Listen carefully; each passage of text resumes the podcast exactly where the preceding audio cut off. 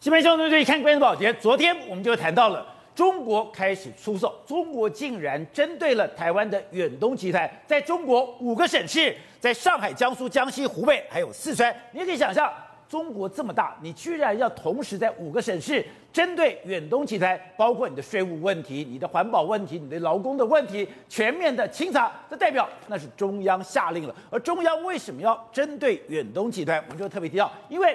在十一月五号的时候，当时国台办就特别点名了有三个顽固的台独分子：苏贞昌、吴钊燮，还有游锡堃。要不但是你们三个人的家人不可以进入中国大陆，更重要的是你背后的关联企业还有金主，你不可以要赚中国的钱，然后来继续资助台独的一个活动。果不其然，今天国台办讲得更白了。国台办虽然还是没有点名徐旭东，但针对别人问说：“哎，你为什么现在要查徐旭东？”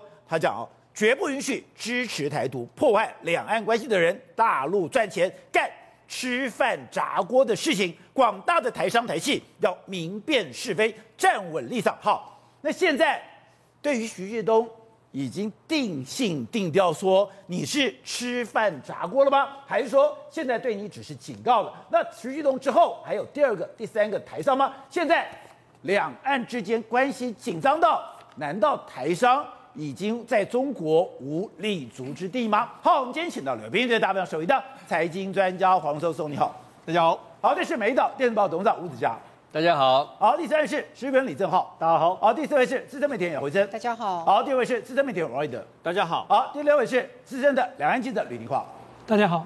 So，我们最近讲的是远东集团对被中国盯上了。而被中国盯上，跟十一月五号点名三个顽固台独分子的清除有关系。是，而今天、昨天兵分五个省市全面去清查。而我们昨天讲的是，哎，徐旭东被罚多少？也就是远东集团被罚一点六亿。可搞了半天，对，一点六亿只是小菜。是，今天又传出来说，不是只有远东新，连水泥也被查了，对，罚了二点二七亿。对，而我们的经济部长还有远东集团本来讲，哎，我们已经改善了，我们改善百分之九十五啊。是，可是国台办讲没有，我们还在。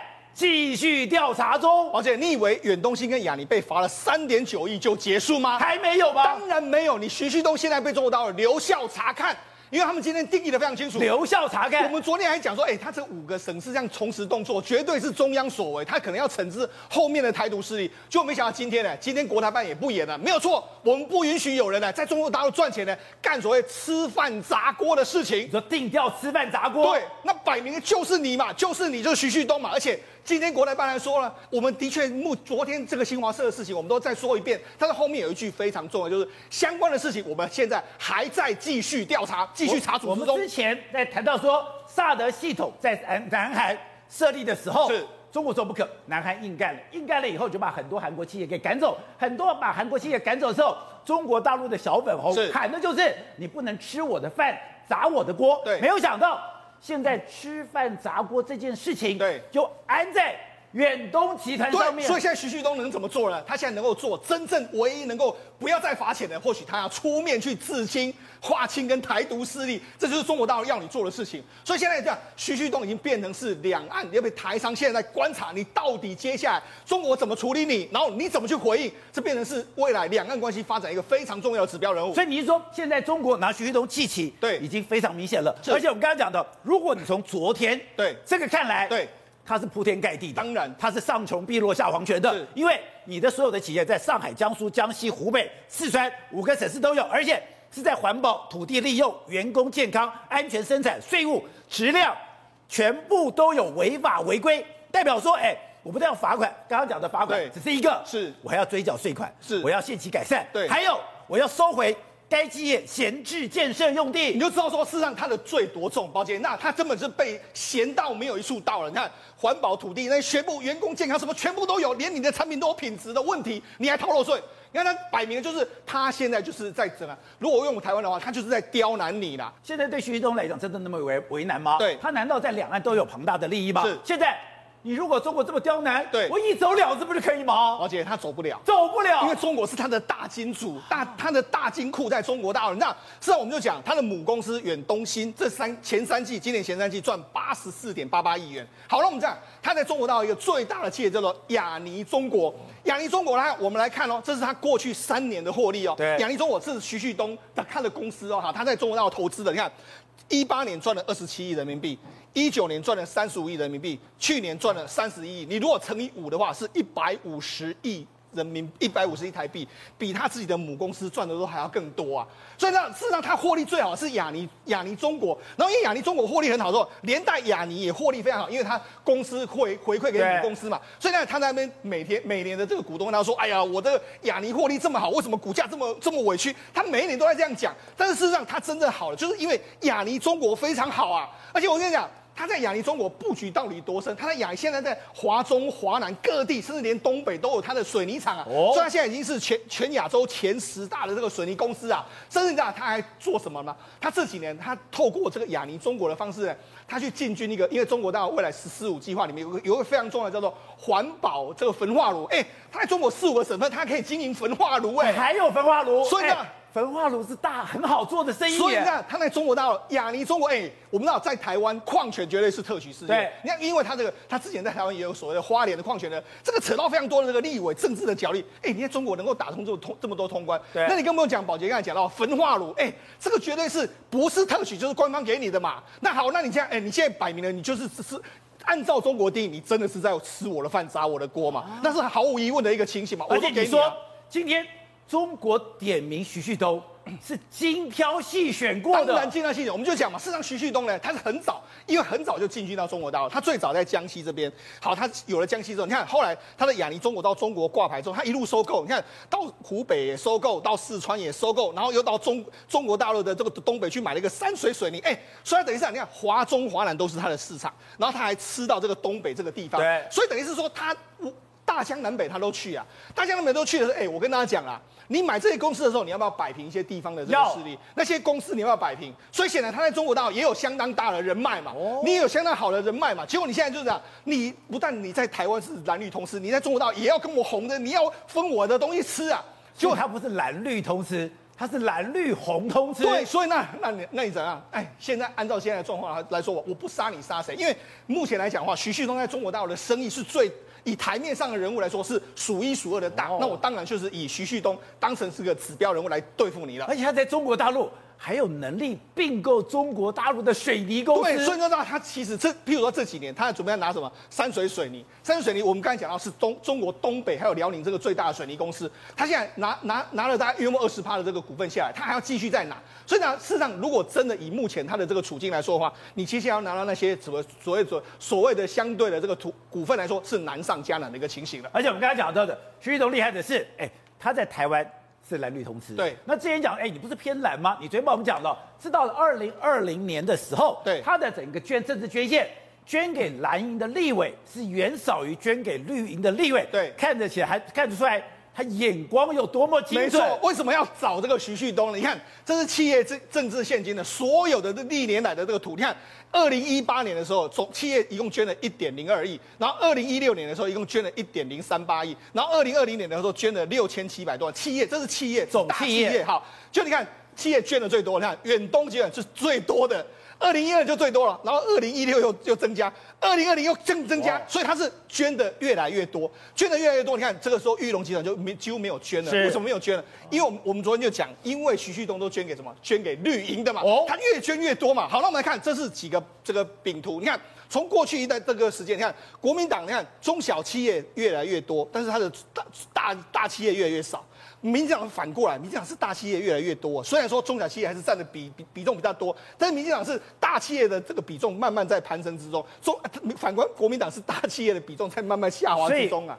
民进党的这种大企业从六点九、八点七到九点五，对，所以在里面来说最多就是你远东集团。所以我们讲讲来讲去的话，哎，我不杀你杀谁？譬如说我们再讲，我们在分析里面进去来说的话，这是远东集团的它的政治现金。你看这个这里面有绿的，还有蓝，还有蓝的。你看两个哦，你看一开始的时候在二零一二年它是八百五十万。然后蓝营的话是两千一百八十万，然后到二零一六年的时候，哎，他已经捐给民进党一千五百七十万了。然后这个时候国民党是一千三百五十万，他已经绿大于蓝了，黄金交叉了，已经绿大于蓝。结果到二零二零年的时候差异更大，国民党几千三百万哦，好厉害啦。但是呢，你看他捐给民进党三千两百万，对啊，所以呢，他摆明了你就是，你看来现在台面上，我刚才讲到。大企业捐最多了，就是你远东集团。远东集团捐那么多的时候，你捐给谁？哎、欸，你是捐给民进党大于国民党，哎。那你不是标准的绿营金主，不然你是谁？你好，那我们讲到事实上对，为什么他要对付徐旭东？还有一个原因是因为徐旭东你的产业都是什么？你都是中国的内需产业嘛？哦、你不是中国的外销产业。我跟我跟他说真的啦，为什么他没有对对付其他厂商？因为你是靠我们中国大陆吃饭的啦。你说你说外销厂商，譬如说像我。我不是说红海是，但是你看红海了，包括说像其他的像什么和硕啊，他他们他们都是靠外销。对，外销的时候，其实呢，我政治怎么样的时候，你或许你还会忌惮我，因为我对你创造那么多工作机会。但是你养你中国，我养你几百万、上百万的人，对，你能动得上百万的人吗？没错，像红海就很动，也养了你上百万。但是你雅尼呢？你是用我们中国，我给你矿权，给你矿权，然后你挖了矿，然后去卖给我们中国大陆所有的企业。哎，你是标准的吃我的、用我的，然后你现在还要来。对付我，那我怎么能够接受？是这样吗？所以，所以我觉得，对中国的立场来说很清楚嘛。你现在亚宁去不徐旭东？我觉得你现在面临到一个非常重要的观察转转折点了。中国到现在绝对在看你接下来怎么办。如果你啊没有办法划清界限的话，我觉得中国到接下来还会有很多整理的方法。好，所以董事长。今天中国在这样讲的十一月五号，他就提到有三个顽固分子，包括苏贞昌，包括吴钊燮，包括游锡堃，而且点名说你的及其家人不可以随便到中国去。第二个就是你后面的关联企业还有金主，点到金主的时候我们就敏感了，因为金主从来不是中国的这个基本一般的用语。你说大事发生了，他今天对向了徐旭东，那等于说我今天只是警告，我得高高举起，轻轻放下，还是会重拍下去。另外就是除了徐旭东以外。还有第二三第二个第三个会有腥风血雨吗？哦，徐旭东这个事情非常严重，非常严重。因为我们当时这个我们在节目里面第一天呢、我们就预估到是徐旭东了。哦，那我在第二天呢，你的节目是礼拜五我记得，对，礼拜六之后啊，我特别做了一个专辑啦，谈徐旭东到底捐了多少钱给苏巧慧，我有一个单子，知道吧？网上，结果后来发现，哎，怎么搞的？他说他的台办的网站台中国台湾网把这个东西。登出来了，你知道吧？哇，我想糟糕了，因为台办的网站如果登到这些东西的话，那表示徐旭东跑不掉哦。因为他别的就是他，因为我们这个是这样子的啊，我们的监察院登记是分散的，有五十万、三十万、二十万，看你看不清楚谁是谁，对，知道吧？就不知道哪个学者呢，把它整理好了，有人整理了，整理好了之后，那小弟当然很乐意，就在我的这个直播里面就把它贴出来了嘛。我说你看怎么贴出来，怎么贴到大陆也贴出来了，哇，糟糕了。知道，我就知道说啊，原来中国大陆早就准备好了。他指标性的就是徐旭东，因为徐旭东在跟苏贞昌的关系啊太密切，太密切。他不是只有给苏贞昌长期金援，他给苏巧慧金援，给苏系的人马全部金援，你知道吧？他问题在这里啊，所以他这个金援的是全面性、大面积的金援。好，这是这这个好。现在问题是这个后果多严重？跟大家解释一下。昨天只是告诉你说有一个。啊，有一个徐旭东的关系企业，对，要被处罚。五个省市，哎，要处罚。什么？看起来好像是他有一个商人，有一个工厂违规啊，这个很简单。今天不演了，直接公公告就是他，啊，就是你，呃，台独的金主嘛。吃我的饭，砸我的锅，这个严重啊！这个多严重？我告诉你好不好？第一个，你刚刚讲了，他亚泥一年我不知道赚那么多钱，所以这是特权产业嘛，它是特许的产业，所以特许产业他随时可以给你收回来的。中国大陆不会跟你客气的，它中间有一个很重要的，它的目前它的这个违法事项继续调查，这是第一个问题。继续调查。还有一个东西，你看到没有？刚这边讲到，我现在除了依照国家的法律法规对其采取罚款、追缴税款、限期改整之外，并收回闲置土地，查处违法违规问题仍在继续。这是第一个，这这是这是所谓的这个实体部分的违法，对不对？嗯还有一个就是非实体部分的东西，它下面有一个更严重的，你看到没有？对他们及其关系企业和金主必须依法惩戒，还有另外一个惩戒的东西、啊，还有惩戒，就台独金主这部分，他还要依法惩戒你。所以这个徐旭东就变成他现在莫名其妙，他变成了台独金主，然后他的产业被依法依法检查，对，依依依依法现在在在处理，然后罚款了，对不对？然后他变成了台独金主，变成了依法台独金主是另外一个法律了，那是刑事诉讼、刑事刑事犯罪嘛？因为惩戒就是法律了。他他才他已经指明了要对金主这个身份、这个资格，这个定义他要依法惩戒，然后最后他下面那个，你看你这个画黄线那句话，最后更重要了啊，怎么解决这个问题？我们要帮徐旭东想怎么解决这个问题。他这么讲一句话：与台独分裂势力划清界限。好，这个过去台湾有个案例，就是许文龙董事长。许文龙公开贴广告。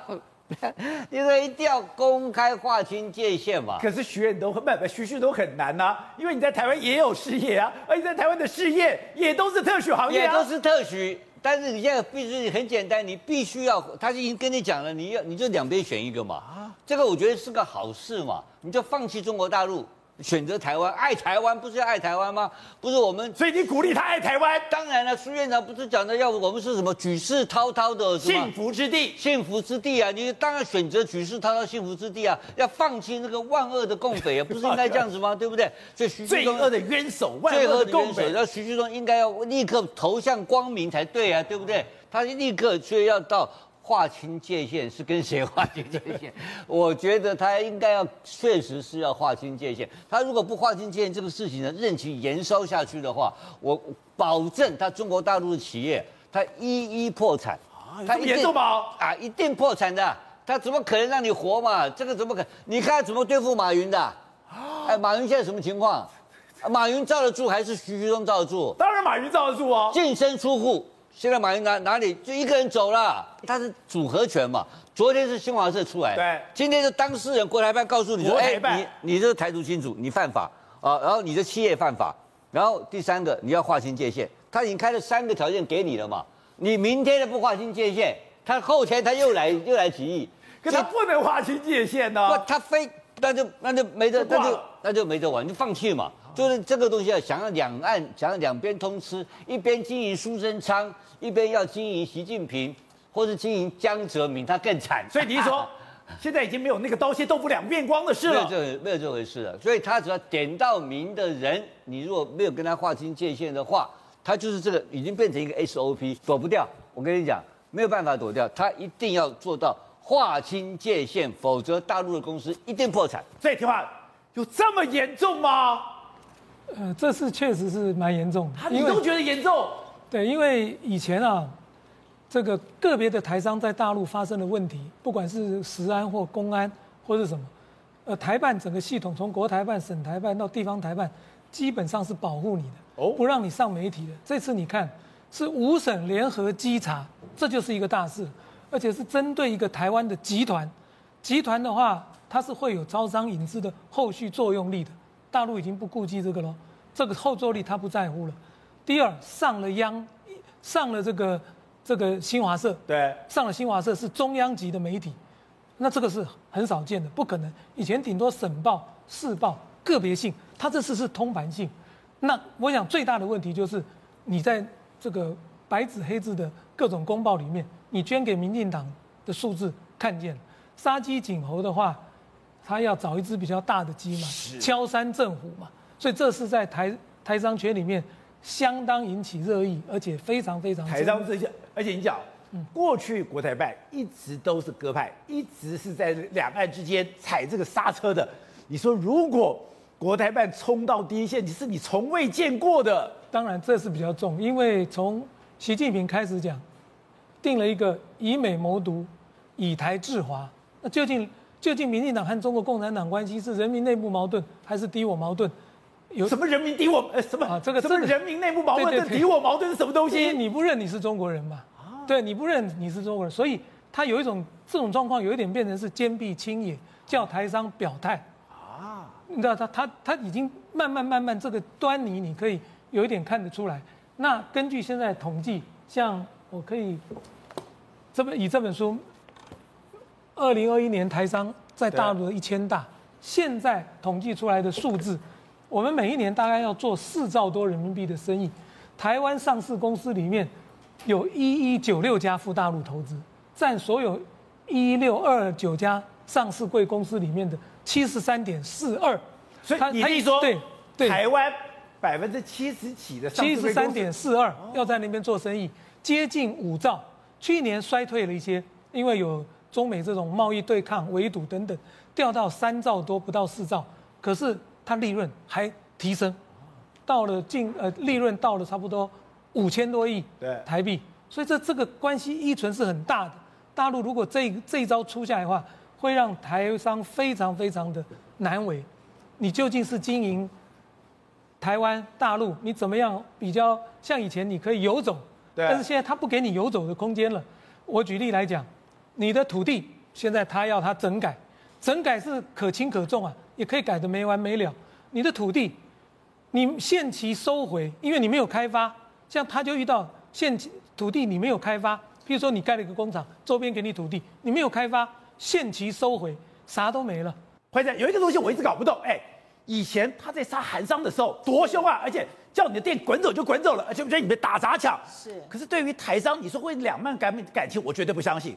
可是他好像在处理台商的时候，他就在那边畏手畏脚的，为什么？最重要原因是因为台商可以说是第一批到中国，让中国富起来，让中国有那个锅可以吃饭的啊。所以你现在说吃饭砸锅，你中国有这个锅，还不是台商去的？是这样吗？尤其是徐旭东，我要帮徐旭东说一句话。你第一次帮徐旭东讲话？我真的第一次帮他讲话，因为我跑，我 其实长期跑水泥啦。你知道徐旭东哦，他们很早的，他们大概两千年以前，一九九二年还是九三年，他就已经去中国投资了。那投资水泥厂是这样，他非常谨慎。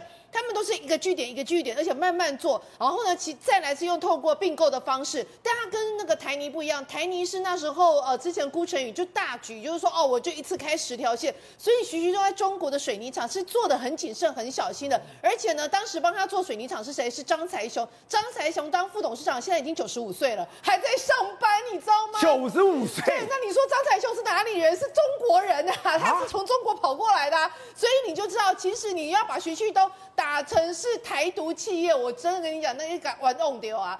你如果说徐旭东算是台独企业，全台湾没有一个不是台独企业。我再跟你讲一次，如果你把徐旭东打成台独企业，没有一个台湾没有企业不是台独企业。最早写徐旭东政治献金是谁？是我，是我在风传媒写的，所以我会觉得你是第一个杀徐旭东的人。我没有杀他，我要再强调一次，我当时报道是二零零八年跟二零一二年那两次总统大选，徐旭东他的一个捐款状况，为什么呢？因为我那时候写这则新闻的时候，有问到一个非常有趣的点，就是说，因为蔡英文那时候在二零一二年的时候有收到徐旭东大概三千多万的一个捐款，他竟然把他给退了。就就去这个蔡英文，他给蔡英文多少钱？三千多万。他一口气给三千多万，他退了，全退。问题是蔡英文全退。那我觉得这个新闻一开始我只是觉得好像是谣言，所以我后来去查证，查了之后我发现徐旭东，你要坦，你要你要其实有一件事情你要就肯定他，他是透过他旗下所有的企业。完全符合相关的法规，每一家公司可以捐两百万，然后什么个人好像是一百万，每家都捐。哎，对，人家有四十几家公司啊，那你说呢？那人家可是他很厉害哦，我就是透过这种公开透明的管道，所以没有 under table 的，他不给那一些私下给的。但你说其他一些企业，你以为某某企业不是绿的吗？我跟你讲。私下给的，你中国共产党根本就查不到，所以你现在抓徐旭东是因为他当时全部都公开透明。但是呢，我必须要帮他讲一下，在二零零八 年的时候，他捐给马英九跟萧万长那一次。就捐给他们两个个人是四千三百万嘞，他本来要捐三千多万给那个那个呃呃那时候那一次是二零零八年是谢长廷跟苏贞昌那一次他捐了两千万，所以你就是发现他作为捐给蓝的比捐给绿的多一倍。再来二零一二年他捐给是哦，我觉得他完全按照。胜算比例来捐款，对对，你讲对了，因为二零一六年之后就变成捐绿的比较多，所以他就是一个精明的商人，但是他就是完全公开，所以现在为什么很多人都会讲说啊，什么远东集团啊，呃，政商关系很罩得住啊，然后呢，就是什么多捐多少钱呢、啊？我要帮他讲，他真的，因为他全部都公开，对。很多台面下的谁哪一个企业怎么样，我们其实都知道，台面下的更多，这台面下的呢，那些才是真正政商关系良好，而且那些好。到你中国共产党到现在都没有办法。好，我们看到慧珍难得我认识他这么久，第一次帮徐旭东讲话。我但问题是，哎，接下来他会这样子去除了徐旭东以外，会杀第二个、第三个、第四个台商吗？是，而且现在讲到一个重点，为什么是徐旭东？因为事实上，徐旭东刚才大家有提到，他是透过并购山水集团、水泥集团的方式，不断去茁壮他在中国的一个企呃水泥业的发展。但是在二零一八呃二零一六年之后，山水水泥集团爆发一些相关的财务的纠纷，所以就变成徐旭东跟中国当地的一个叫天瑞集团进行一个经营权的抢夺战。所以你说是不是有人会认为说，哎，你徐旭东感觉上赚这么赚饱饱的，我们自己中国一个天瑞集团正好跟你在抢经营战，抢夺这个这个中国呀那个这个那个山水水泥的一个经营战。那在这种情况之下，我打你徐旭东。公司都有恩怨，是，所以换句话说，我现在政府出面打你徐旭东，其实某一种程度上，我也是帮我中国自己的天瑞集团去抢夺那个山水集团，所以中国的财产，中国的水泥集团由中国自己来并购，这也是中国为什么这一次呃国务院会特别打徐旭东原因。不然你说靠中国吃饭的人会少吗？靠中国吃饭的财团会少吗？有的人还直接讲说是我赏给中国几口饭吃，那个人是谁？大家都很清楚。那你敢动他吗？你中国怎么不敢动他呢？因为很显然，人家才的，人家那个呃家大业大，人家养起养了你中国数百万的人呐、你数中国有数百万张嘴靠着人家吃饭。另外，你刚刚特别提到为什么韩国可以动韩国，这个韩国这个真的是可以特别强调一下。韩国呢，他们主要都是锁定在几个产业。第一个产业，消费性产业，像手机、像汽车，还有化妆品。第再来就是他们的一个那个像乐天集团。那当时你就提到一个重点哦，为什么他们砍韩国砍那么凶？